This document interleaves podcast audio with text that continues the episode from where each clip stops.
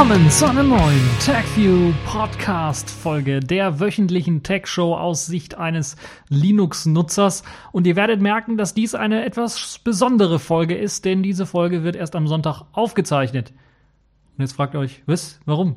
Normalerweise veröffentlichst du doch immer am Sonntag. Ja, ich zeichne jetzt quasi am gleichen Tag auf, wo ich auch veröffentliche. Und das ist was Besonderes, weil normalerweise mache ich es dann immer doch eher ja am anfangenden Wochenende, also Freitagabend oder eben samstags. Und diesmal eine kleine Ausnahme, deshalb kommt die Folge auch ein bisschen was später als äh, zur gewohnten Zeit. Trotzdem hoffe ich, dass ähm, doch noch alle zuhören. Und natürlich auch wieder mit spannenden Themen. Unter anderem äh, beschäftigen wir uns mit Smart Mietern, die mit Linux smarter gemacht werden oder smarter mit Linux sind. Nie wieder Spiegelungen bei Fotoaufnahmen, was sich dahinter verbirgt, schauen wir uns genauer an. Es gibt die erste Langzeituntersuchung zu autonom fahrenden Autos von Google, die wir uns näher anschauen und die Konsequenzen vielleicht auch daraus ziehen. Microsoft macht weiter mit einem Versionswirrwarr in Windows 10. Was es damit auf sich hat, schauen wir uns auch genauer an und anschließend daran auch noch, äh, was es in Windows 10 Mobile alles an Neuerungen geben wird, was Updates betrifft. Firefox OS Smart TV von äh, Panasonic ist nun erhältlich. Und dann die Kategorien der Woche, Prism der Woche, da haben wir äh, wieder einmal das Kanzleramt, was sich ein wenig windet, äh, in, eigen, in, dem, in den eigenen Aussagen und dem eigenen Dreck wühlt im Grunde. Die Distro der Woche, das ist diesmal Tails 1.4 in der aktuellsten Version, also gerade erst in dieser Woche erschienen. Und äh, Sailfish der Woche, da habe ich wieder ein paar Updates von meinen kleinen Programmchen äh, wo ich euch auch ein bisschen was von äh, oder zu erzählen kann. Fangen wir aber direkt an mit dem allerersten Thema Smart Meter, smarter mit Linux. Was sind eigentlich Smart Meter? Davon haben wir ja schon öfter oder länger was gehört. Und es gibt ja sogar auch die, dieses ja, ehrgeizige Ziel bis zum Jahre 2020, also 2020, alle Strom- und Gaszähler in digitale Strom- und Gaszähler umzuzählen oder umzuwechseln, äh, dass diese dann natürlich dann auch diese sogenannten Smart Meter werden sollen, also dass sie nicht nur die digitale Anzeige haben, sondern auch im Inneren digital funktionieren und die Möglichkeit haben, dann auch Verbrauchswerte nicht nur anzuzeigen, so dass man die ablesen kann, sondern dass diese dann auch automatisch online übertragen werden können. Und so muss eben jetzt nicht der jährlich der äh, Gaszähler oder der Stromzähler äh, vorbeikommen und die Werte ablesen, mit euch abgleichen, ihr müsst es unterschreiben und so ein Kram. Äh, das kennt man, ist äh, manchmal lästig, weil sie dann zu Wochenendszeiten kommen und dann meistens dann auch, äh, hatte ich das Glück, manchmal dann auch sehr früh hier waren, so dass man da auch äh, früh aufstehen muss, ähm, was dem einen oder anderen am Wochenende doch nicht so sehr liegt.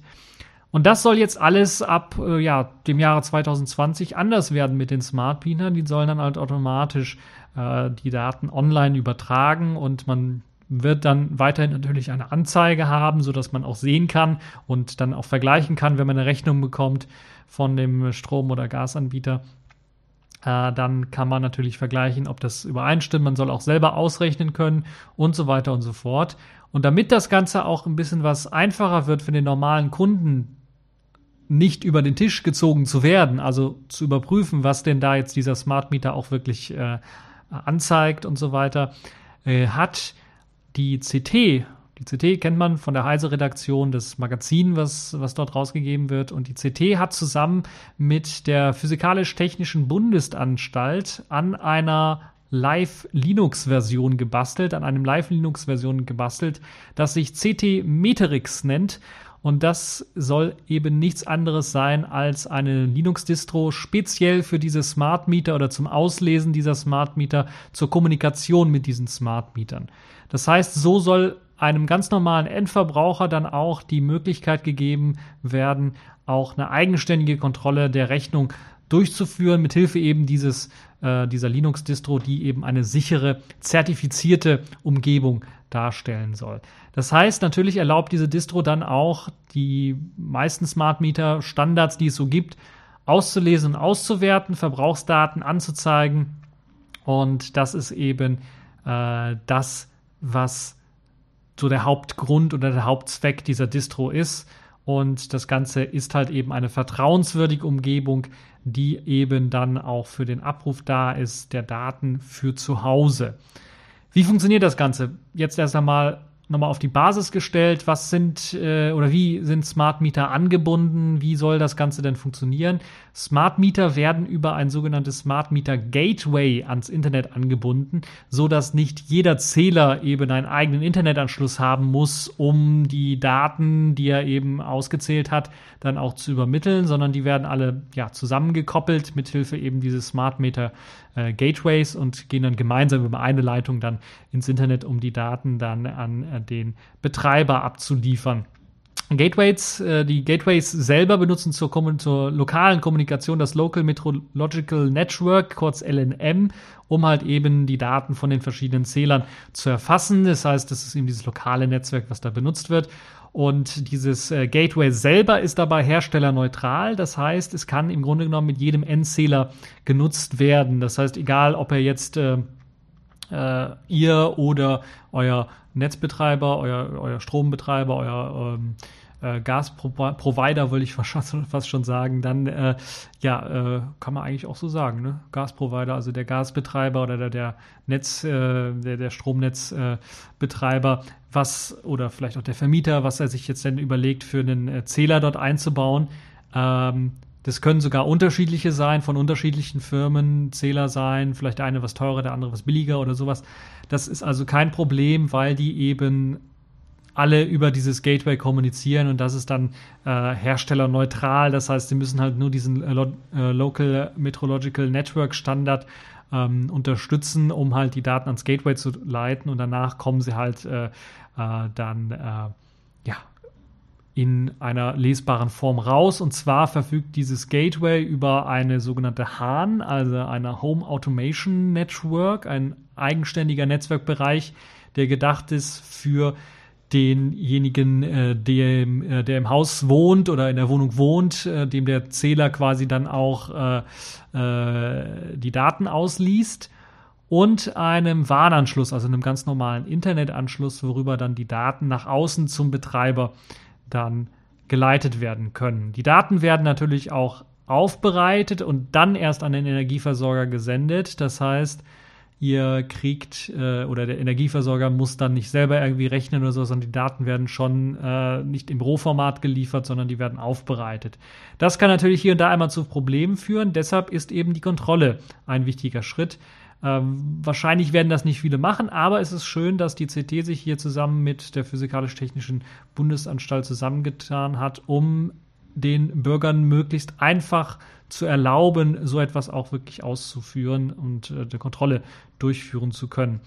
Dazu wird eben eine zertifizierte Softwareanwendung zur Anzeige über den Webbrowser bereitgestellt. Das heißt, ähm, dass hier dann auch ähm, das Ganze quasi über den Webbrowser benutzt wird und diese CT Meterix Version, diese Linux-Distro, stellt halt eben eine zertifizierte, vertrauenswürdige Umgebung dar für diesen Abruf der Daten.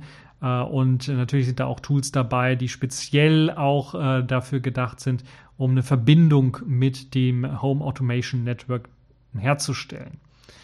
Die CT Meterix Version basiert auf Ubuntu und ich glaube, es ist die LTS-Version, worauf das Ganze basiert. Und äh, da bin ich mal gespannt, ob wir wirklich die Smart Meter im Jahr 2020 dann auch alle haben werden. Ähm, ich sehe da zum einen natürlich ein paar Vorteile.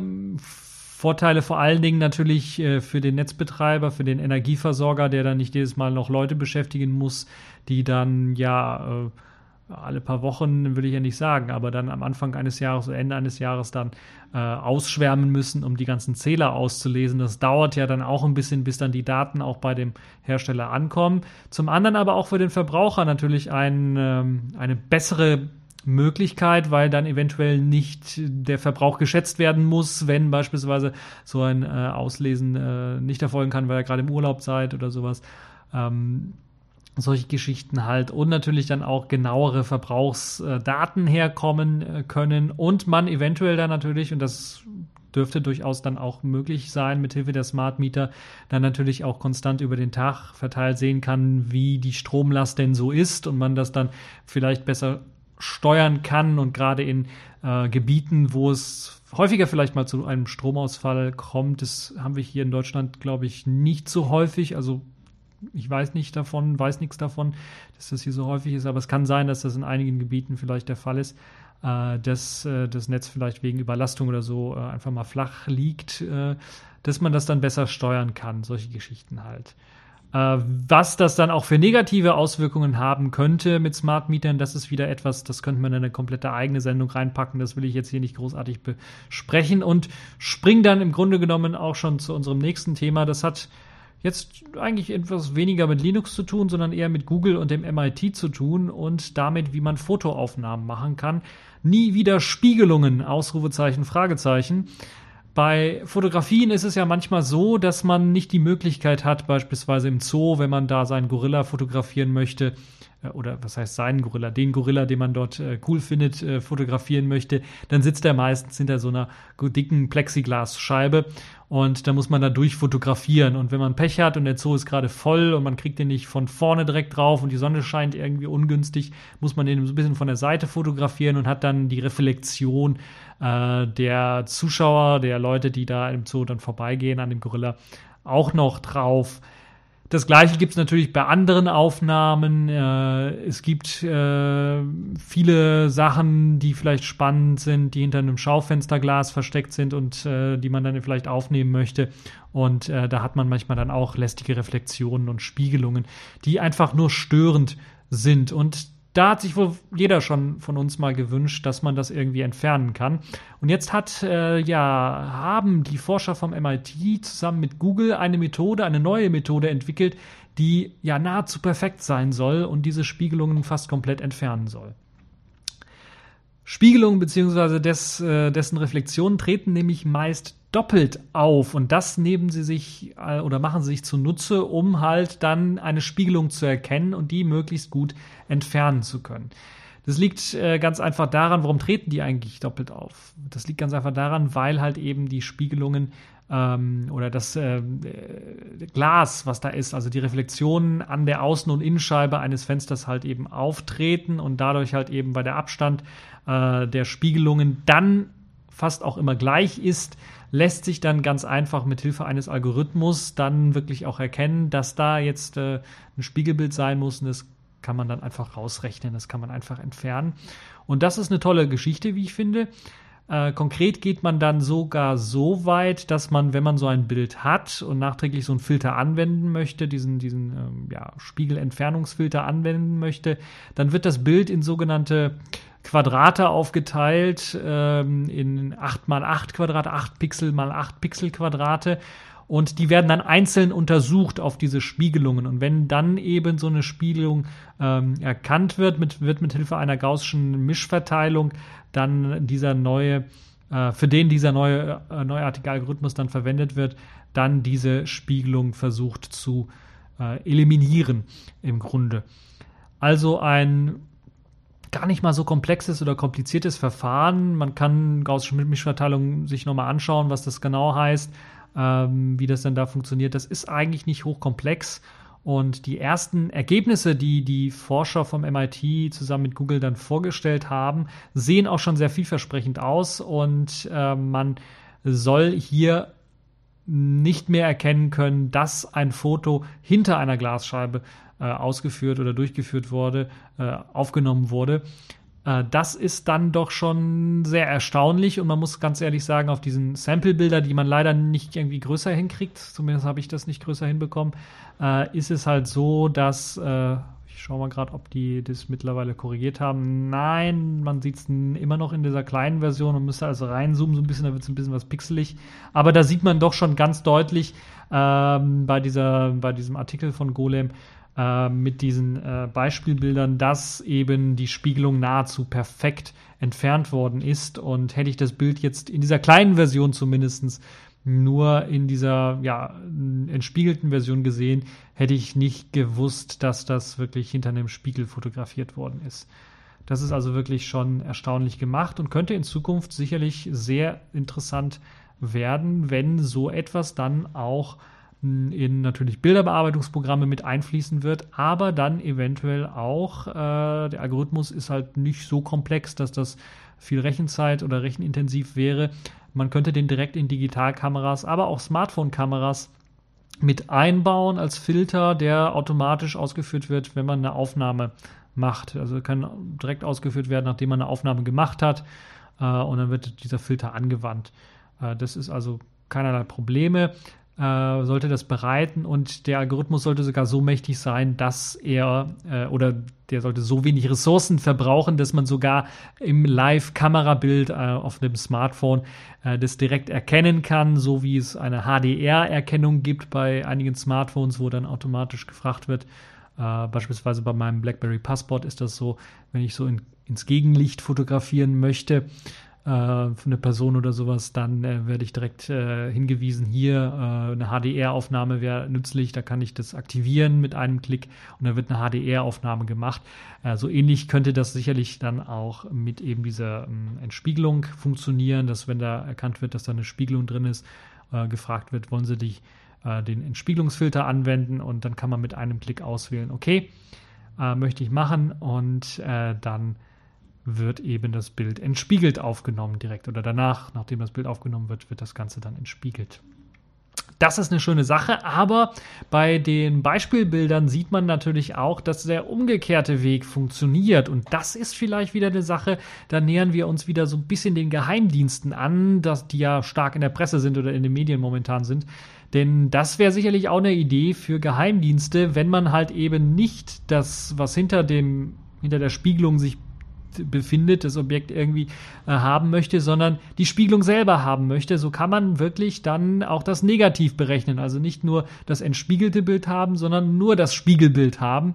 Und das ist auch schon sehr erstaunlich. Und das ist wieder so eine Sache, Geheimdienste, die beispielsweise ja Super Zoom Objektive benutzen und äh, das Passwort aus den Pupillen äh, der oder aus den Spiegelungen der Augen herauslesen möchten, äh, die haben das ja bereits, die machen das ja bereits jetzt schon. Die würden da, glaube ich, mit so einer Technologie sicherlich auch noch eine etwas leichtere Möglichkeit haben, dann nur das gespiegelte Bild äh, herauszufiltern äh, in einer halt einem besseren Algorithmus, der das dann halt einfacher möglich macht. Deshalb, es gibt immer zwei Seiten der Medaille und in dem Fall müssen wir uns das natürlich dann auch vor Augen halten, im wahrsten Sinne des Wortes.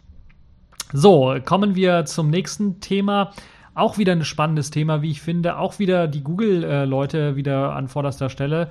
Ohne jetzt, dass ich hier Geld von Google bekommen habe, ist das dann doch so eine etwas Google-lastige Sendung äh, diesmal geworden. Aber das liegt ganz einfach daran, weil Google in dieser Woche ja aus meiner Sicht viele spannende Sachen vorgestellt hat und in dem Fall eine erste Langzeituntersuchung vorgestellt hat zu automatisierten oder autonom fahrenden Autos die vor allen Dingen von Google hergestellt worden sind, beziehungsweise von Google ausgerüstet worden sind. Google hat da jetzt die ersten Ergebnisse dieser Langzeituntersuchung vorgestellt von autonom fahrenden Autos, so heißt es eigentlich nur. Und äh, erstaunlicherweise, das hatte ich nicht gewusst, dass die halt in sechs Jahren äh, die ganze Studie durchgeführt haben, also schon seit sechs Jahren autonom, Fahrer, autonom fahrende Autos haben und in diesen sechs Jahren gab es elf kleinere Unfälle mit diesen Autos äh, oder wo diese Autos dann drin verwickelt worden sind. Äh, bei keinem dieser Unfälle soll das selbstfahrende Auto selbst der Grund gewesen sein für den Unfall. So gab es zum Beispiel sieben Auffahrunfälle, bei dem halt andere Wagen irgendwie in das äh, Google-Fahrzeug gerammt sind. Äh, ansonsten gab es dann auch noch Streifungen hier und da, also was man so kennt, äh, äh, Kratzer und so weiter und so fort, die dann so passiert sind. Und einmal sei einfach auch ein Fahrzeug einfach über ein Stoppschild gebrettert und hat dann eben das Google-Auto äh, mit erwischt. Äh, aber größere Schäden soll es dabei nie welche gegeben haben. Das heißt, so schlimm kann auch das nicht gewesen sein. Anscheinend hat das Google-Auto dann rechtzeitig noch gebremst und es gab nur eine Schramme oder sowas. Äh, Googles Untersuchung bezieht sich auf 20 autonom fahrende Fahrzeuge. Also die haben da schon eine richtig große Flotte. Das sind nicht alles die gleichen, sondern Google hat zu Anfang, äh, so wie ich das weiß, Toyota-Wagen ausgestattet. Ähm, Lexus, Lexus ist ja auch von Toyota, soweit ich weiß. Äh, also solche Autos ausgestattet gehabt mit eben dem autonom fahrenden äh, Software und dem ganzen Krimskram, Sensoren, was man so braucht. Und natürlich, sie haben auch ein eigenes Auto entwickelt. Das sieht so ein bisschen aus wie so ein Smart. Also so ein, Zweisitzer ist das im Grunde genommen so ein eigenen Prototyp eines selbstfahrenden Autos, äh, das sogar ohne Lenkrad gänzlich also auskommt, also kein normales Auto in dem Sinne dann äh, ist, also eine Eigenentwicklung im Grunde ist. Ja, 20 autonom fahrende Autos haben dann über 2,7 Millionen Kilometer gefahren, wobei die nicht alle im autonomen Modus gefahren worden sind. Wie gesagt, es gab auch Autos mit Lenkrad, also stinknormale Autos, die zu einem autonomen äh, Auto umgebaut worden sind, so dass man 1,6 Millionen Kilometer autonom äh, mit den Autos insgesamt gefahren sind. Das entspricht etwa 16.000 Kilometer pro Woche. Das ist schon ja doch äh, ordentlich, sagen wir mal. Die Elektronik der autonom fahrenden Autos äh, sollen auch mehrmals Unfälle verhindert haben und das ist so eines der Hauptargumente, wo Google vielleicht dann auch oder weswegen Google das ganze Projekt so ein bisschen pushen möchte und dann auch ehrgeizige Ziele sich da gesetzt hat.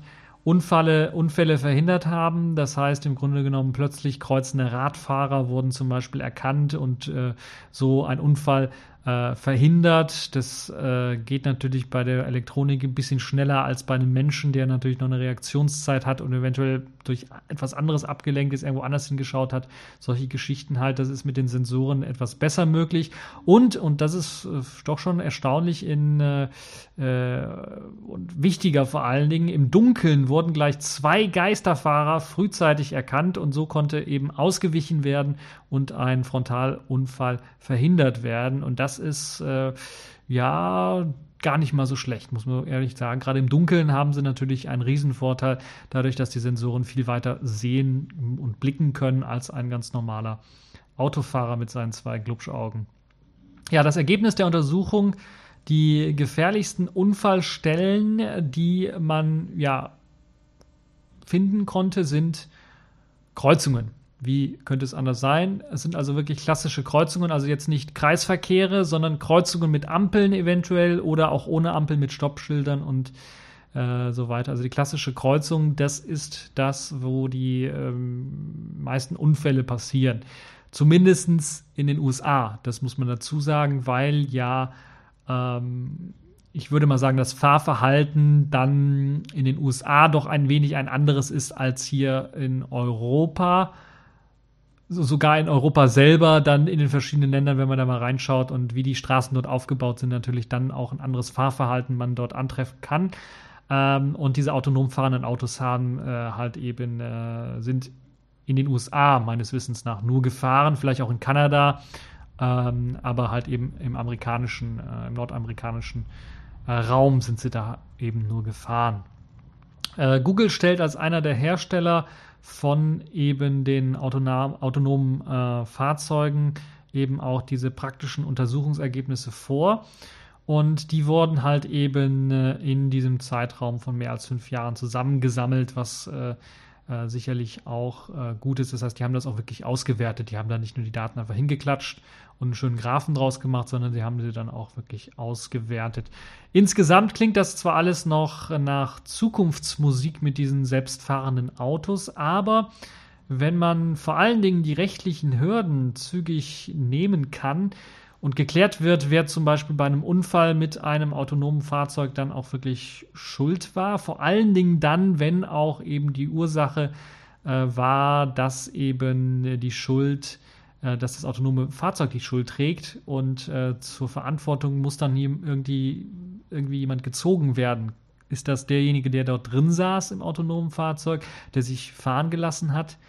der möglicherweise sogar blind ist. Das habe ich ja auch mal in einem kleinen Werbevideo zu diesem von Google gebauten Fahrzeug gesehen, wo äh, auch jemand Blindes eingestiegen ist und dann sich kutschiert hat von dem Fahrzeug. Oder der Hersteller, der das autonome Fahrzeug ähm, ja, herausgegeben hat. Oder vielleicht der Programmierer, der die Software äh, für das autonome Fahrzeug programmiert hat. Das sind alles Fragen, die noch geklärt werden müssen, rein rechtlich. Aber rein technisch gesehen ist das jetzt, wir haben das jetzt schon mehr als sechs Jahre jetzt laufen hier, äh, mehr als fünf Jahre laufen. äh, dann ist es doch durchaus schon nicht mehr so der Fall, dass man sagen könnte, das ist äh, gänzlich utopisch, sondern das ist schon sehr nah dran. Und ja, Google hat das ehrgeizige Ziel auch ausgesprochen und ähm, soll dann auch schon im oder soll schon im Jahre 2020 dann erste autonome Fahrzeuge zumindest in den USA im Regelbetrieb dann auftauchen.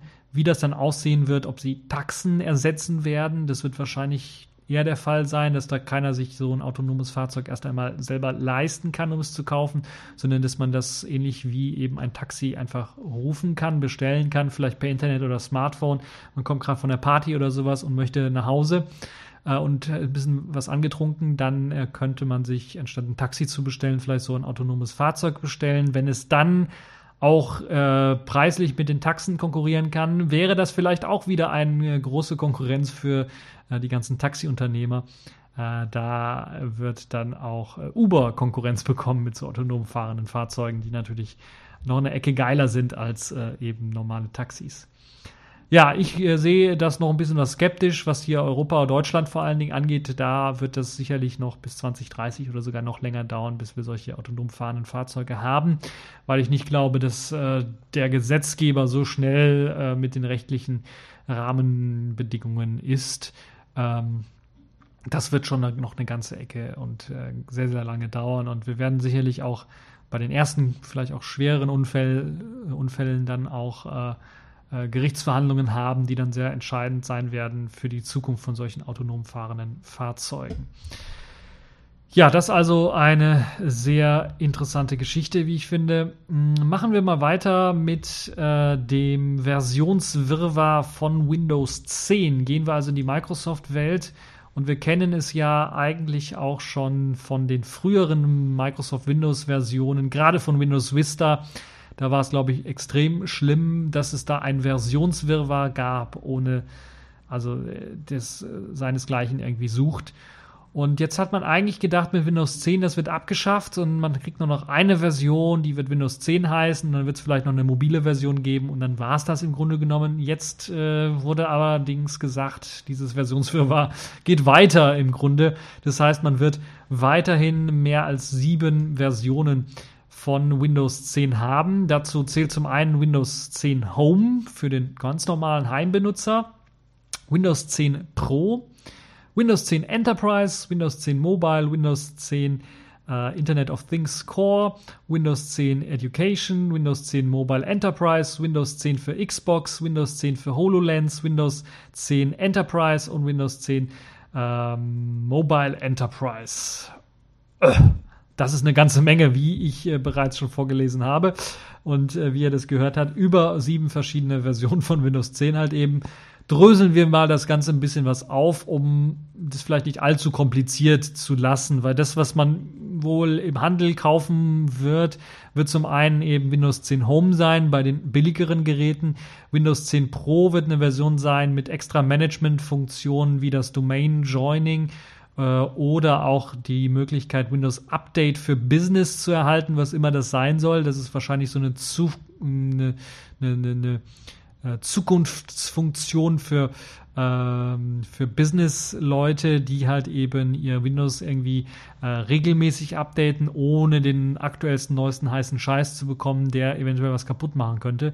Das könnte ich mir vorstellen. Also Windows 10 Pro werden wir sicherlich auch auf ThinkPads oder sowas dann, also auf den etwas professionelleren Geräten, Dell-Geräten oder sowas, dann sehen. Windows 10 Enterprise ist dann quasi basiert auf Windows 10 Pro natürlich, ist alles aufeinander aufbauend im Grunde und ist dann äh, mit weiteren Management-Ausstattungen kommt das denn daher und ebenfalls mit Windows Update für Business.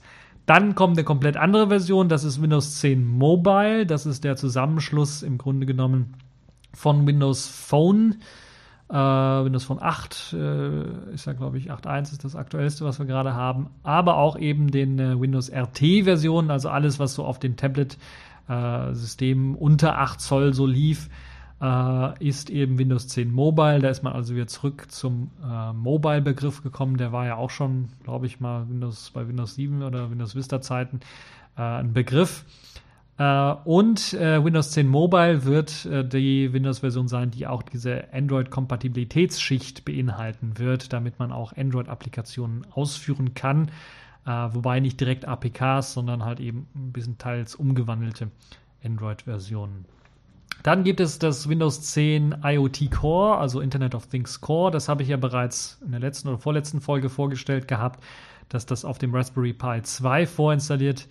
Das ist also eine sehr abgespeckte Version, die eben für solche Embedded Devices gedacht ist und äh, nicht großartig äh, wahrscheinlich nicht auch in, in, der freien Wildbahn irgendwie gekauft werden kann direkt, äh, es sei denn, irgendein Embedded Device Hersteller shippt das, also liefert das direkt mit Windows 10 IoT Core aus. Dann wird es Windows 10 Education geben, das ist so der Nachfolger der Schüler- und Studentenversion für Windows. Das wird wahrscheinlich auf dem Niveau von Windows 10 Home sein und die Pro-Geschichten Pro nicht so beinhalten. Äh, dann gibt es äh, Windows 10 Mobile Enterprise. Das soll halt eben eine flexiblere Update-Verwaltung für Unternehmen bieten, wenn es um Windows Phone geht oder Windows Mobile in dem Fall geht, äh, um die ganzen Smartphones geht. Dann soll es eine Version für die Xbox geben, also Windows 10 für die Xbox. Das wird natürlich nicht separat irgendwie verkauft, sondern bleibt eben auf der Xbox einfach laufen. Das gleiche für Windows 10, äh, Windows 10 für HoloLens, also für die HoloLens wird man das auch nicht separat kaufen können, sondern es wird einfach nur eine spezielle Version eben für diese Geräte sein. Deshalb will ich die vielleicht mal ein bisschen so ausklammern. Aber das was noch, äh, was es noch geben wird, ist Windows 10 Enterprise. Äh, Windows 10 Enterprise habe ich schon erwähnt. Windows 10 äh, Mobile Enterprise, darum geht es. Also äh, für Embedded-Systeme soll es dann halt eben noch ein Windows 10 Mobile Enterprise geben äh, geben. Also das soll, soll sich unterscheiden zu dem Windows 10 Mobile Enterprise. Wahrscheinlich wird es einen anderen Namen haben. Also Windows 10 Mobile Enterprise für Embedded-Systeme wird es heißen. Und dann wird es einmal ein Windows 10 Mobile Enterprise geben, was halt dann eben nur diese flexiblere Update-Verwaltung für Unternehmen bietet, also ansonsten dem Windows 10 Mobile entspricht. Ihr seht, ich bin da auch schon ein bisschen jetzt gerade äh, ein bisschen was verwirrt gewesen. Aber im Grunde genommen ist es für den Otto Normalverbraucher nicht allzu schwer. Trotzdem halte ich das für, ja, das wirkt so wie 1990 oder die 90er Jahre, dass man so zehn verschiedene Versionen hat äh, von einem Produkt. Äh, es geht auch anders. Mir fällt, äh, äh ich glaube, einer der legendären Auftritte von Steve Jobs ein, als er dann damals, äh, was war das, Snow Leopard oder sowas vorgestellt hat, wo dann auch gemeint hat, wir werden eine Home-Version für 129 Dollar haben, wir werden eine Enterprise-Version für 129 Dollar haben, eine Pro-Version für 129 Dollar und eine Ultimate-Version für 129 Dollar. Es ging halt um eine Version im Grunde nur äh, die äh, alles das beinhaltet. Und ich frage mich ganz ehrlich, ob Microsoft da nicht jetzt auch äh, diesen Schritt gehen sollte, weil ja zumal Windows 10 auch nicht jetzt, äh, wird ja kostenlos verteilt bei, den meisten äh, per Update und äh, selbst die Versionen, die dann halt eben kaufbar sind, werden jetzt nicht allzu teuer sein, sodass äh, der Grund, weswegen man damals natürlich verschiedene Versionen gemacht hat, war natürlich der Preis. Und dass das immer so ein bisschen eine Abzocke war, kann man eventuell noch erahnen, wenn man sich an Windows NT 4 zurückerinnert. Da hat die NT 4 Workstation, was weiß ich, 500 Mark damals noch gekostet. Und dann gab es halt äh, den NT 4 Server für 1000 irgendwas Mark. Und im Grunde genommen konnte man von der Workstation äh, das Ganze auch in einen Server umwandeln, indem man einen Re Registry-Eintrag einfach geändert hat. Da wurde also im Grunde genommen schon alles ausgeliefert und äh, man konnte dann einfach mit dem Registry-Eintrag äh, dann das Ganze ändern. Äh, wo wir gerade von Anti-Features reden, so ein bisschen, äh, ist das natürlich äh, damals nur der, Haupt, das Hauptgrund gewesen, da einfach Geld zu verdienen. Und jetzt versuchen sie es immer noch so ein bisschen, wobei ich mir, also das, äh, also ich würde mir wünschen, eine Version einfach nur Windows 10 für PC. Dann weiß man, okay, das ist jetzt für den PC wo dann schon diese Enterprise-Features und die Pro-Features vielleicht nicht mit eingebaut sind, sondern Windows 10 hat ja auch einen Store, wo man die, wenn man die haben möchte, einfach nachinstallieren kann. Einfach aus dem Store runterladen kann, ähm, vielleicht noch 30 oder was weiß ich, 50 Euro für eben diese äh, Windows Update für Business Optionen dann ausgibt oder diese äh, weiteren Management Funktionen, die man eventuell im Enterprise Bereich braucht. Wenn man das sowieso für den Enterprise Bereich direkt bestellt, kann man sicher dann auch direkt solche Versionen bestellen, die halt eben direkt mit diesen Enterprise-Funktionen ausgeliefert werden. Aber die Unterteilung zwischen Windows Home und Windows Pro Äh, Windows 10 Home und Windows 10 Pro halte ich für gerade auch im Hinblick darauf, dass man das per Update einfach vielleicht oder per, per ähm, Software Center sich einfach nachinstallieren kann, für überholt, muss ich ganz ehrlich sagen. Bei Windows 10 Mobile ist das sogar noch größer der Fall, weil äh, es ist ja heutzutage jetzt nicht mehr so, dass man wirklich ein klassisches, sagen wir mal, BlackBerry für eben Business-Smartphone-Nutzer hat und dann ein normales Home-Nutzer-Smartphone hat, sondern man findet viel mehr oder vermehrt eigentlich fast überall mittlerweile ist so vor, dass man eben sein Smartphone ganz normal halt eben auch in die Firma mitnimmt und dort das Ganze dann auch als äh, normales Smartphone benutzt oder man von der Firma direkt vielleicht sogar ein äh, Consumer-Smartphone in die Hand gedrückt bekommt, mit dem man dann halt eben äh, dann auch äh, natürlich auch privat äh, romantieren kann. Äh, und äh, da eine Unterscheidung zu machen, eben äh, mit ja, dem einzig großen Unterschied zwischen Windows 10 Mobile und Windows 10 Mobile Enterprise, äh, eine flexiblere Update-Verwaltung für Unternehmen bereitzustellen, das halte ich auch schon ein bisschen was für fraglich, muss ich ganz ehrlich sagen. Aber müssen wir mal schauen, äh, wie, die, wie, sich das in der Praxis dann erweisen wird, ob es dann wieder zu, zu Problemen kommen wird, Versionswirrwarr kommen wird, welche Version soll ich mir jetzt kaufen. Äh, kommt natürlich immer darauf an, was für eine Version dann im Handel irgendwie erhältlich sein wird oder was für eine Version auch vorinstalliert sein wird bei den verschiedenen mh, mm, OEMs. Insgesamt, ja, doch ein bisschen was, äh, wo Microsoft noch aufholen sollte, wo ich eigentlich gedacht habe, sie haben es eigentlich jetzt äh, gecheckt langsam, aber äh, bei diesen vielen verschiedenen Versionen scheint das dann doch nicht der Fall zu sein. Bleiben wir direkt bei Microsoft und bei Windows 10 Mobile. Da gibt es eine neue Nachricht, dass das demnächst, wenn es eben ausgeliefert worden ist, dieses Windows 10 Mobile mit einem Update natürlich auch für viele existierende Smartphones, dann nicht mehr weiter die Updates über den Netzbetreiber bekommen soll, sondern direkt von Microsoft verteilt werden soll.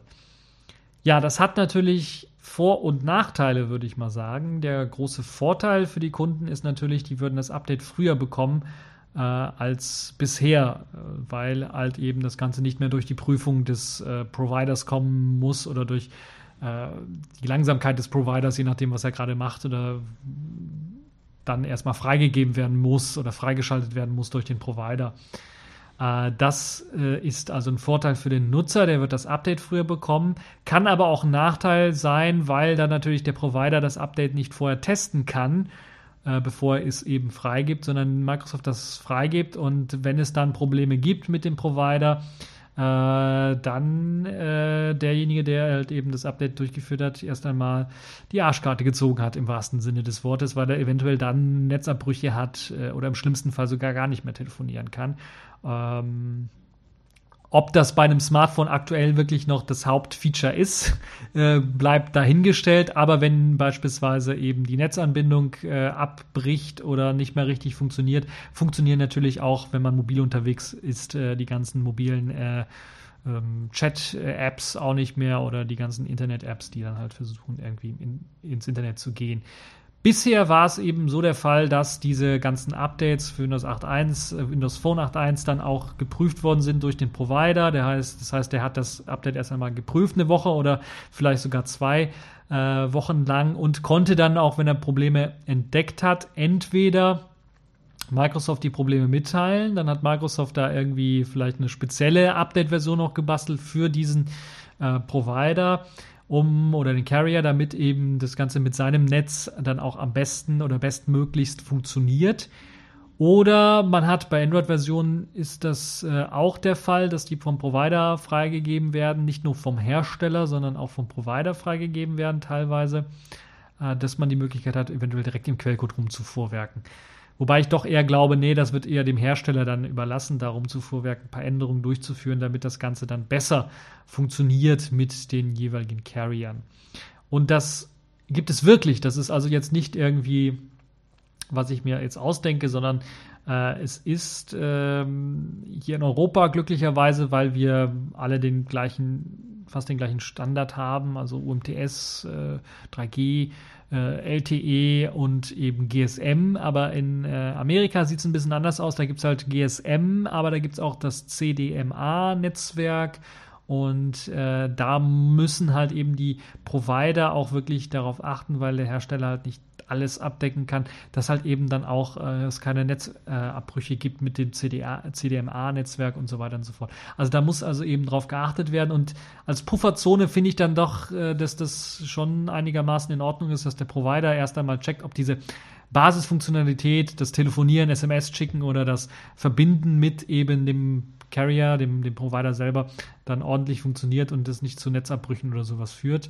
Das ist eine wichtige Sache, wie ich finde. Und deshalb, äh, das hatte ich auch bisher bei meinem BlackBerry war es so, da wo, wurde es auch immer vom Provider freigegeben, fand ich das dann doch gut, dass äh, das manchmal vielleicht ein bisschen was länger gedauert hat und dann die ganzen Kinderkrankheiten dann rausgekommen sind und man vielleicht eine, eine etwas aktuellere Version bekommen hat, die dann äh, weniger Probleme gemacht hat. Nicht nur mit meinem Carrier und Provider, sondern allgemein ein bisschen was bessere Funktionen bekommen hat. Natürlich ist natürlich hier auch ähm, Microsoft interessiert daran, diese ganze ja, Infrastruktur ein bisschen was aufzuräumen und nicht allzu viele verschiedene Versionen von eben Windows Phone oder Windows Mobile dann zu haben, sondern das möglichst schnell eben auf eine aktuellere Version dann zu bringen, sodass Leute dann nicht mit einem drei, vier Jahre alten äh, System herumgurken müssen.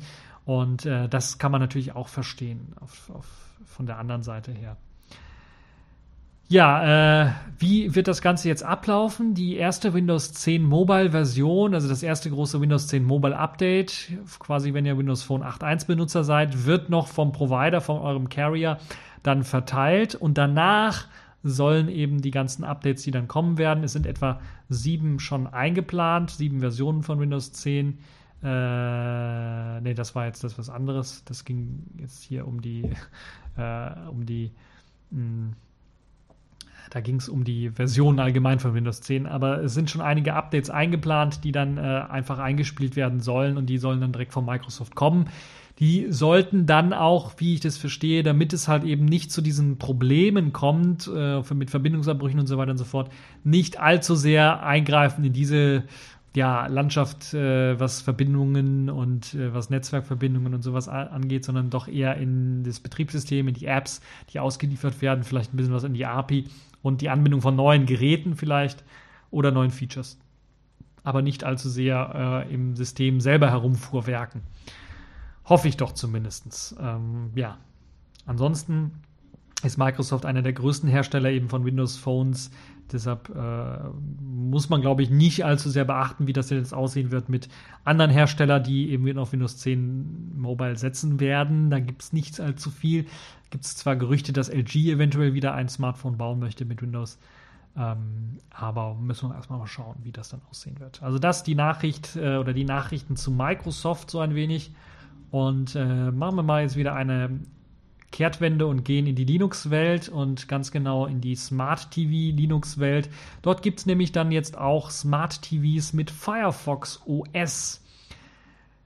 Wir haben ja gehört, in diesem Jahr soll es eine ganze Reihe von Linux-basierten Smart TVs geben. Einmal von LG mit ihrem WebOS, einmal äh, von Samsung mit Tizen OS und eben jetzt auch von Panasonic mit Firefox OS.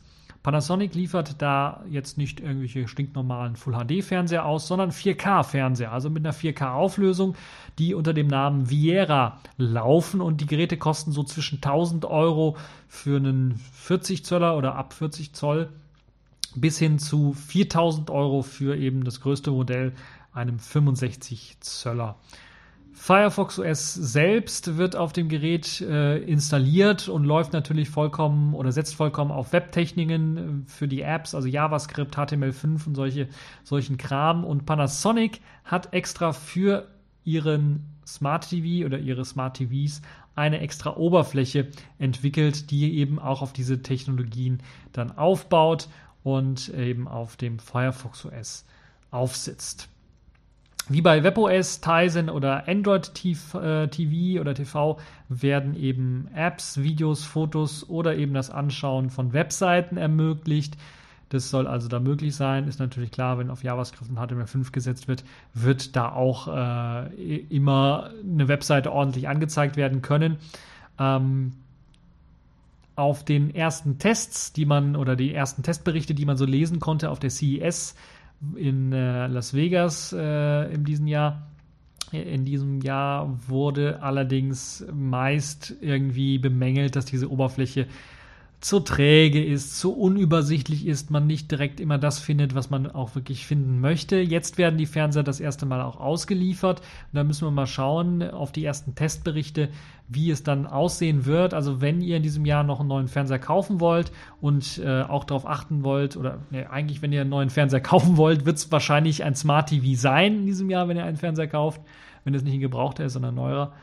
Und er wird mit hundertprozentiger Wahrscheinlichkeit wohl ein Linux-basierter Smart TV sein, weil da gibt es halt eben nicht viel mehr. Also WebOS, LG, Samsung, Tizen, ähm, Panasonic, Firefox OS, Sony Android TV und dann gibt es, glaube ich, noch hm, vielleicht ein paar kleinere Hersteller, die dann auch auf Android TV setzen.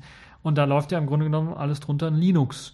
Bei einigen ein bisschen was mehr Linux, bei anderen ein bisschen was weniger Linux, aber da läuft ein Linux drunter. Und äh, da muss man wirklich schauen, was euch am besten liegt. Mir persönlich von der Oberfläche her, ich habe alle drei so ein bisschen gesehen. Äh, also WebOS Tizen und Firefox OS von Android TV äh, habe ich unterschiedliche Versionen gesehen. Da weiß ich nicht, was jetzt die finale Version ist. Aber bei den dreien gefällt mir ganz ehrlich WebOS am schönsten. Ähm, in der neuesten Version WebOS 2.0, was ja auf den allerneuesten Geräten läuft, äh, soll das Ganze dann auch noch flüssiger laufen, weil es doch äh, doch mal hier und da gehakelt hat, so ein bisschen, aber von der Bedienung her, von dem Multitasking her, hat mir das so doch, äh, hat mir das echt zugesagt, muss ich ganz ehrlich sagen. Ähm, wenn ich mir also eins kaufen würde, würde ich doch der da eher in diese Richtung schauen wollen. Ja, aber jetzt schauen wir mal, äh, was es so in den Kategorien in dieser Woche so gab. Und äh, da müssen wir erstmal einen Bumper abspielen. Accepted. Connecting. Complete. System activated. All systems operational.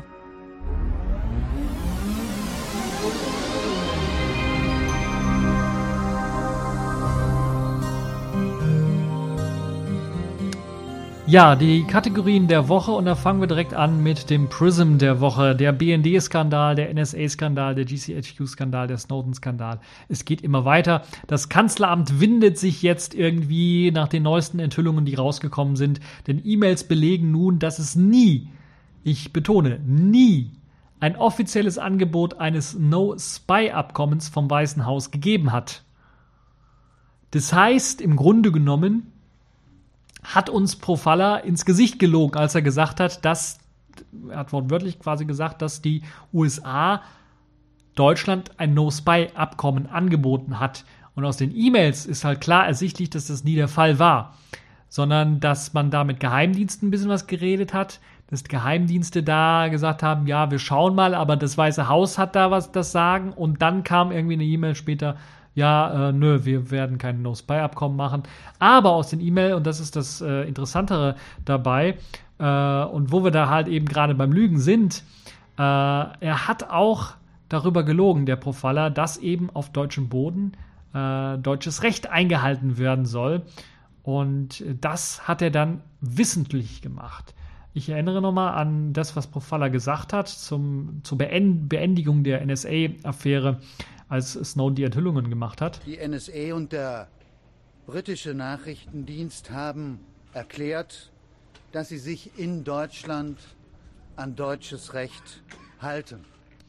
Und das ist komplett gelogen. Das stimmt nämlich nicht, denn aus den E-Mails geht klar hervor, oder da steht quasi drin, dass man sich an amerikanische Gesetze hält und sich nicht mit den deutschen Gesetzen auskennt und sich gar nicht befasst hat.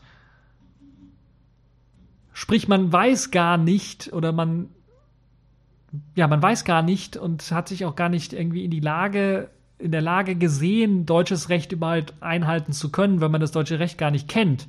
Und es war ja sogar schon so, ähm, dass halt eben in den E-Mails klar ersichtlich ist, dass die deutsche Seite angeboten hat, Rechtsbeihilfe zu leisten, indem dann halt eben da Rechtsexperten den Amerikanern helfen sollten, das deutsche Recht einzuhalten. Das heißt, man wusste ganz deutlich, dass die Amerikaner das auf deutschem, auf deutschem Boden das deutsche Recht eben nicht einhalten, mit hoher Wahrscheinlichkeit, weil sie sich gar nicht darum scheren, sondern nur um amerikanisches Recht scheren und das deutsche die nicht so sehr kümmert, zum einen, zum anderen sie sich äh, gar nicht in der Lage sehen, äh, sich mit dem deutschen Recht auseinanderzusetzen, weil sie dafür keine Experten haben. Und die Kehrtwende, und deshalb windet sich das Kanzleramt so ein bisschen, das sieht man an der Aussage des Regierungssprechers, der jetzt sogar davon redet, dass ähm, dieses auf deutschem Boden solle deutsches Recht eingehalten werden oder wird deutsches Recht eingehalten, ein anspruchsvolles politisches Ziel sei. So hat er das Ganze formuliert und da sieht man natürlich, ähm, dass das äh, ganz anders klingt als das, was die Kanzlerin gesagt hat oder was der Herr Profalla gesagt hat, dass auf deutschem Boden halt eben deutsches Recht eingehalten wird. Das ist doch eher ein anspruchsvolles politisches Ziel jetzt nur noch für die Bundeskanzlerin und das ist dann doch schon ein, ein, äh, ein sehr, sehr starkes Stück. Und natürlich arbeiten die äh, Kanzleramtsminister alle nach bestem Wissen und Gewissen. Äh, wer ein bisschen Heute-Show gesehen hat oder ein paar andere kabarettistische Sendungen zu politischen Themen, der wird wissen, dass äh, der Herr Seibert, der Regierungssprecher, das, glaube ich, so gefühlte hundertmal wiederholt hat, dass Mann nach bestem Wissen und Gewissen arbeitet und dass ich dem immer noch nicht glauben kann, dass man da nach bestem Wissen arbeitet. Äh, sondern man einfach mit schlechtem Wissen konfrontiert wird und äh, das Gewissen teilweise auch manchmal ausschaltet. Vor allen Dingen dann, wenn man halt eben, so wie der Herr Profalla, eindeutig äh, dem deutschen Volk in dem Fall ins Gesicht lügt. Oder in dem Fall vor die Kamera lügt. Was ja fast das gleiche ist. Auf jeden Fall hat äh, Sabine Leuthäuser-Schnarrenberger, das ist die ehemalige Bundesjustizministerin von der FDP, sich jetzt dazu geäußert und gesagt, äh, sie fühlt sich betrogen und hinter die Fichte geführt, wenn es darum geht, äh, was eben dieses äh, No-Spy-Abkommen angeht, weil sie eigentlich davon ausging, dass halt eben wirklich mit den Amerikanern wirklich so ein No-Spy-Abkommen verhandelt wird und dass die Amerikaner das angeboten hätten, so wie äh, das hier ähm, auch vom Herrn Profalla und von vielen anderen Stellen dann gesagt worden ist. Und in Wirklichkeit ist es halt so, und das geht, aus den E-Mails dann klar hervor, dass das nicht der Fall war, sondern dass die Deutschen nachgefragt haben, wir wollen ein No-Spy-Abkommen und die Amerikaner so zögerlich gesagt haben, ja, wir schauen mal, aber die endgültige äh, Aussage oder das endgültige Absegnen muss das Weiße Haus. Und dann im Grunde genommen gab es also keine richtige Bestätigung und das hat dem Profiler wohl gereicht. Ja, die Amerikaner haben uns ein No-Spy-Abkommen angeboten. Also ich weiß nicht, wie viel man trinken muss, um auf solche Ideen zu kommen, äh, das Ganze so umzudrehen oder man hatte da so einen schlechten Übersetzer, der für den Profiler übersetzt hat, der dann einfach gedacht hat, ja, oder, und das ist das äh, Traurige, aber wahrscheinlichste Szenario, es war kurz vor den Bundestagswahlen, man wollte auf jeden Fall stark erscheinen, die Amerikaner im Zaun halten, die Geheimdienste im Zaun halten und man wollte einfach wiedergewählt werden und hat halt eben aus wahltechnischen Gründen das Volk einfach ins Gesicht gelogen. Das ist wohl eines der wahrscheinlichsten und traurigsten Geschichten, wie ich finde. Aber äh, trotzdem, das halt also äh, zum äh, Prism der Woche. Gehen wir direkt weiter und beschäftigen wir uns mit etwas positiveren nämlich der Distro der Woche. Und die passt eigentlich zum Prism der Woche. Wenn man sich gegen Prism und die ganzen Ausspähaktionen wehren möchte, braucht man eventuell auch eine Linux-Distribution, die einen anonym durchs Internet geleitet und einem hilft, halt eben auch anonym im Internet zu surfen.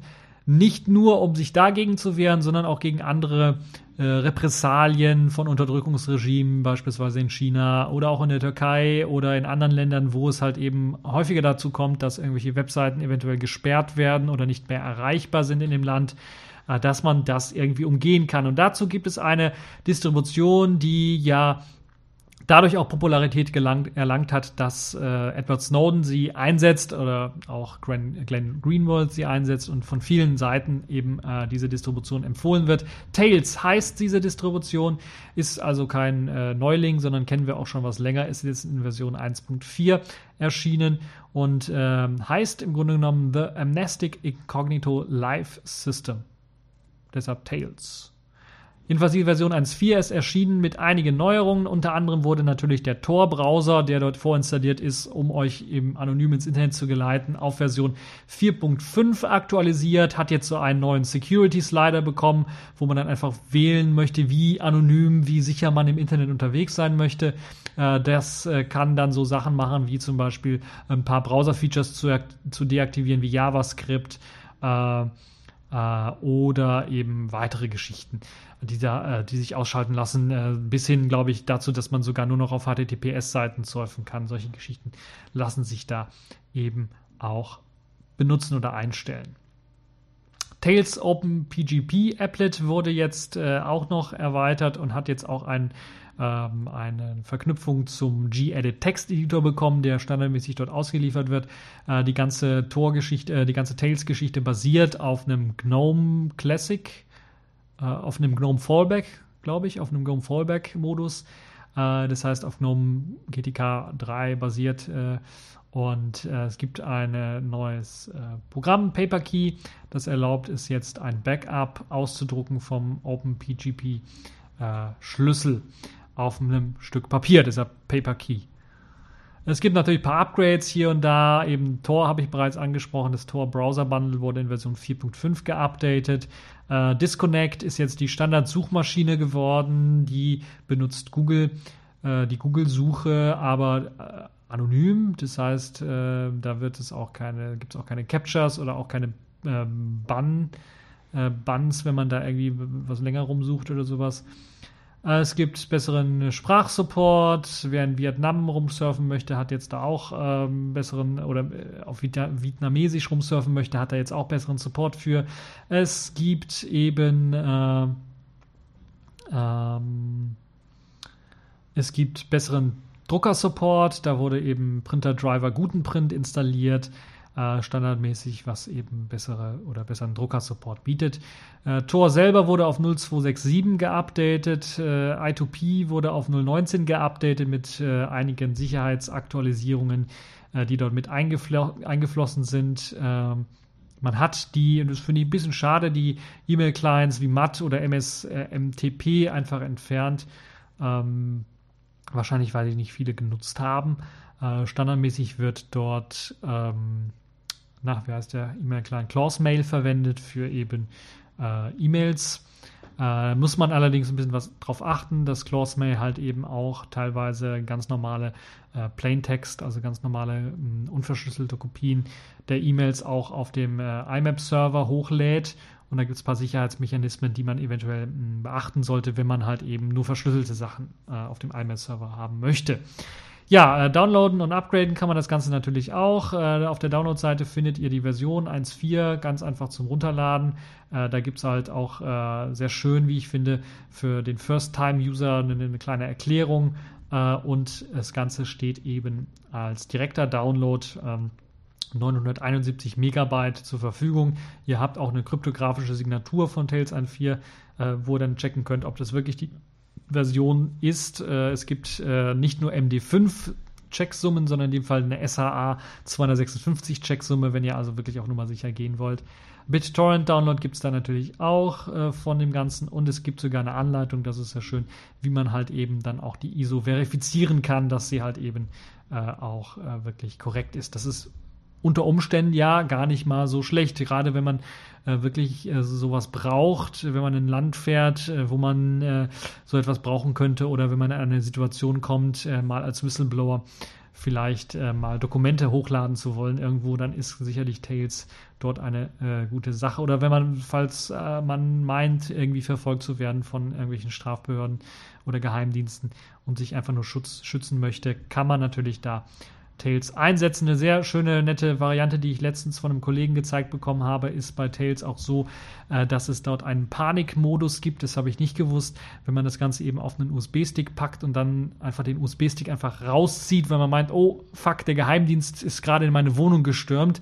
Wenn ich ihn rausziehe, dann wird eben der Panikmodus aktiviert und nach einer kurzen Sequenz von drei, vier Sekunden oder sowas wird sogar der RAM geleert von dem Notebook, sodass auch wirklich gar keine Spuren mehr von dem, von der Sitzung, die man dort auf dem Notebook hatte, von der Live-Session dann äh, auf dem Notebook zu finden sind. Also das ist wirklich das, wenn ihr Paranoia habt, wenn ihr wirklich äh, sehr stark auf Anonymität setzen wollt, dann solltet ihr Tails einsetzen. Das ist wirklich eine tolle Linux-Distribution. So, kommen wir jetzt zur letzten Kategorie der Woche. Das ist äh, Sailfish der Woche und da geht es wieder mal um Programme, die jetzt von mir stammen. Ein bisschen Eigenwerbung muss immer sein. Äh, LLs Videoplayer und WebKit sind in neuen Bugfix-Versionen erschienen. Ähm, fangen wir direkt mal an mit LLs Videoplayer, also meinem Videoplayer. Dort äh, gibt es als einzig größtes Bugfix nur zu nennen, dass jetzt auf die YouTube API Version 3 geupdatet worden ist, was jetzt das, äh, hm, ja, ähm, das Bekommen, das, das Retrieven, wie heißt das auf Deutsch, das Empfangen, das Herunterladen von Titelinformationen zu einem Video geht, äh, angeht. Äh, also das heißt, äh, ihr konntet weiterhin in der, mit der alten Version immer noch äh, Videos euch anschauen, aber der Titel war auf einmal irgendwie geändert in irgendein, ja, unsupported YouTube API V2 irgendwas und oder ein Link einfach, einfach nur. Das ist jetzt geändert worden, weil ich einfach auf die API V3 gewechselt bin. Ihr habt es vielleicht mitbekommen, YouTube hat wirklich jetzt Ende April, Anfang Mai Stück für Stück immer weiter die API V2 von YouTube abgeschaltet. Und das hat dazu geführt, dass halt eben zum Beispiel hier, wie bei dem Fall, auf einmal der Titel dort irgendwie nicht erschienen ist. Aber im Extremfall bei einigen Smartphones, aber dann auch äh, bei, äh, äh, ja, bei Fernsehgeräten, ich glaube sogar noch Fernsehgeräten, die im Jahr 2013 oder 2014 verkauft worden sind, dass dann teilweise YouTube nicht mehr funktioniert. Also die Apps, wenn sie da irgendwie kein Update für gab, nicht mehr funktioniert. Auf einigen iPhones ist das auch der Fall, dass da die YouTube-App nicht funktioniert weil sie halt eben noch auf die API V2 setzt und das wurde eben Stück für Stück abgeschaltet auf meinem äh, BlackBerry äh, Tablet, äh, dem, dem äh, wie heißt es, Tablet Playbook. Da ist, funktioniert die YouTube-App auch nicht mehr. Die war zwar auch nicht die beste, war aber besser als das Ganze im Webbrowser sich anzu, anzutun. Ähm, schade. Also ich weiß nicht, was da YouTube für einen Grund hat, die API einfach mal abzuschalten. Vielleicht hat es damit zu tun, dass es Umstrukturierungsarbeiten irgendwie gibt und man die, diesen alten Kompatibilitätszeug-Zwerg äh, da nicht mehr weiter unterstützen möchte. Aber ich äh, hätte das doch noch für gut befunden, wenn man äh, das noch eine Ecke länger hätte laufen lassen können, weil halt solche Sachen, gerade eben äh, Tablets äh, oder eben auch Smartphones äh, oder auch Fernseher vor allen Dingen, die ja noch aus dem Jahr 2013 oder sowas sind, äh, jetzt nicht allzu alt sind, ihr noch, noch nicht über den Zenit sind. Also äh, die fünf Jahre, also bis 2018 hätte ich da doch schon erwartet, dass das äh, die API noch läuft. Aber kann man nichts machen, ist halt eben jetzt die API V3 äh, die man verwenden muss und die, vielleicht wird es auch eine V4 geben, ich weiß es nicht, aber diese ist jetzt halt eben auch äh, bei LS Video Player mit dabei. Das Besondere an API-V3 ist, dass man da jetzt nicht anonym einfach äh, API-Zugriffe machen kann, sondern einen speziellen Key auch noch senden muss, sodass äh, YouTube dann ein Kontingent oder Google ein Kontingent einrichtet für eben Zugriffe pro Sekunde oder pro Tag äh, mit eben diesem Key auf die API selber. Das heißt, wenn eure App, wenn jetzt die LLs Video Player App, also meine App, so populär wird, dass da sehr viele Leute über, was, was sind 500 Millionen oder sowas, was da als Kontingent eingestellt ist, Zugriffe am Tag dann äh, schaffen, dass es äh, dann äh, das Kontingent sprengen würde und dass dann weitere Zugriffe erstmal unterbunden werden für den Tag. Ich halte das jetzt für etwas unrealistisch, aber es gibt sicherlich populäre Apps, bei denen das erreicht wird auf anderen Plattformen. Gut, äh, das ist der LS Video Player. WebCat, mein Webbrowser, wurde auch geupdatet, auch um diese Funktion eben, äh, weil es halt eben den Code sich geshared hat oder geteilt hat mit LS Video Player, ähm, APV3 zu benutzen von YouTube, um eben die Titel zu bekommen, und ordentlich darstellen zu können. Aber es gab auch noch ein paar andere Fixes, zum Beispiel in der, im Download Manager gab es jetzt einen Fix, weil da gab es ein Problem, teilweise, dass der Download-Name nicht äh, erkannt wurde für eine Datei, die man runtergeladen hat. Beispielsweise möchte man die neueste Tails ISO runterladen, dann wurde die einfach unter dem Namen Download im Downloads-Ordner abgespeichert und nicht unter dem Namen Tails irgendwas schieß mich tot.iso. Das ist natürlich jetzt gefixt worden. Da gab es also ein kleines Problem auch. Außerdem wurde auch das Layout-Problem im Download-Manager gefixt. Wenn da man mehr als drei Einträge hatte, dann haben sie sich teilweise überlappt oder so. Das ist natürlich unschön. Das ist jetzt geändert worden, dass das jetzt äh, nicht mehr auftaucht. Ja, das sind im Grunde genommen die äh, Änderungen, die es dort gab. Ein paar klitzekleine Änderungen hier und da gab es dann auch noch ein paar Bugfixes, die dann äh, ausgeführt worden sind. Ähm, und ja, das sind im Grunde genommen die großen Änderungen jetzt. Und das war es dann auch für äh, das Sailfish der Woche. Und dann sind wir auch schon am Ende dieser Folge angelangt. Ich hoffe, ihr habt so lange durchgehalten und es hat euch gefallen. Und ich wünsche euch noch einen schönen Tag, einen schönen Sonntag in dem Fall. Und habt noch eine gute Woche. Und bis zur nächsten Folge.